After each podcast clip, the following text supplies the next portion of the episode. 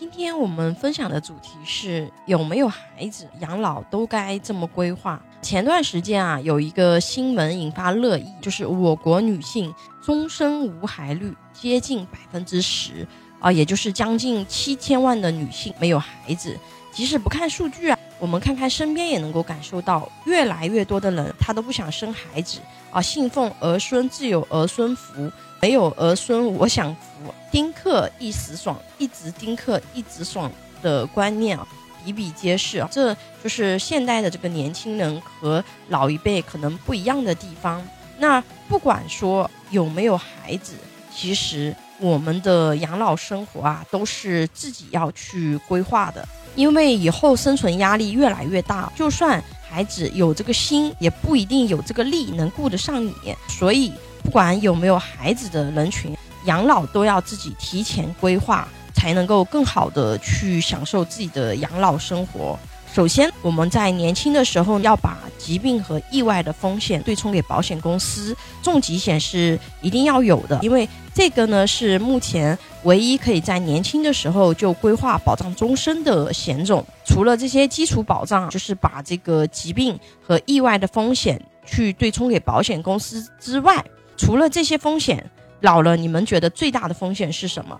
最大的风险就是没钱，没钱养老。其实不管有没有孩子，老了最怕的是都是没钱养老。你有孩子，但是如果你没钱养老，你需要伸手向你的子女要养老生活费，这个事情其实是很难的。不要说我们孝不孝顺的这个问题，首先。对方有没有财力能够承担，这个也是一部分。如果很幸运，孩子又孝顺，财力又允许，那么你可以不需要去考虑这个问题。但这个就是薄了啊，就看你的运气了。更好的其实是我们在年轻的时候去做好自己的养老规划，老了。可以自给自足，年年月月都有自动的现金流，不管是什么状态，我们都能有钱进行养老，这是非常好的一种养老经济规划思路。怎么样去实现？对于大部分的普通人来说，首先我们基础的医保、社保这个是要有的，因为社保这个是关系到我们未来的养老金的。按照目前的国家制度，我们交了十五年的社保之后，未来我们养老是能够有一个社保退休金。当然，这是国家目前的这样的一个规则。按照目前的发展，很可能这个缴费年限呀会增加，因为按照现在的制度，退休时间是比较早的，未来大概率八零后、九零后要六十多岁才能够退休，所以说它的缴费年限大概率。未来估计会加长，这个大家要先做个心理准备。有了社保退休金，养老是不是就够了呢？按照我们目前国家的真实状况，因为我们的养老金其实是有很大的一个资金缺口的。等到八零后、九零后退休的时候，很可能能够用来发放养老金的金额是非常少的。所以说，只有社保肯定是不够的。那除了这个以外，我们多存钱，老了的时候就有钱花，这思路对不对呢？这个思路总体来说是对的。但是如果你想更确定性的使用工具去实现你未来养老的现金流，保险有一个非常好的一个工具，就是养老年金。养老年金是怎么样的一个逻辑？你在年轻的时候，比如说你每年或者是每个月往你的养老金账户里面储蓄一些钱。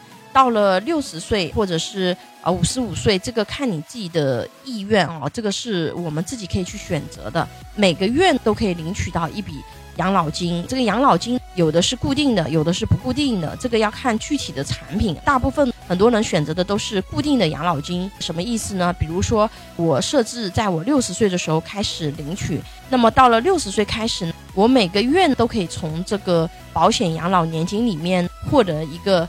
养老金它就像我们的工资一样，在固定的这个时间月月打到我们的养老卡上，而且这个跟社保对比，它有一个很大的确定性。因为目前我们的社保未来我们养老能够领多少钱，这个事情其实不确定性很大。但是我们的商业养老年金，我们在做方案的时候，你就能很明确的知道。在我老年多少岁的时候，我现在交多少钱，我未来老了我就确定性的能领多少钱，而且这个工具可以做到活到老，领到老。不管你到时候的真实状态是怎么样的，比如说我们也可以去做一些储蓄，比如说理财啊、买买基金啊什么的。但这些它都有一个成本，什么成本？就是我们的智力参与和决策。比如说到了老年的时候，有的人他得了这个老年痴呆，他其实已经失去了行为能力。就算他账上趴着一大笔钱，但其实他已经没有能力去支配和管理。这时候，如果是呃有孩子，那么可能孩子就给他拿走了；如果说是没有孩子，那么就更没有人来去处理这笔财富，很可能会被别人骗走了，对吧？那养老年金它的特点就在于说，不管你是什么状态啊，养老年金它就是月月的会把你这个钱呢打到你的卡上，即使你是老年痴呆了。有的人想，我都老年痴呆了，对吧？我这个钱，我这打过来也没用啊！啊，这个应该还是有很大差异的。你有没有月月有一笔养老金进来？对于你的子女，他的负担他是不一样的，这是一个。再一个啊，如果有的人他没有小孩，那么正常到时候你会进入福利养老院，但是你福利养老院里面自己啊月月有一笔钱，你觉得人家是希望你活得长一点，对你好一点，还是你什么都没有？人家会对你更好一点，希望你活得更长一点，这都是很现实的人性。有养老规划需求的朋友，可以关注微信公众号“富贵成长记”或者私信老师咨询。拥有一百多家保险公司产品库，可以轻松货比三家，帮助有保险需求的家庭省钱省时间。关注我，教你买对保险。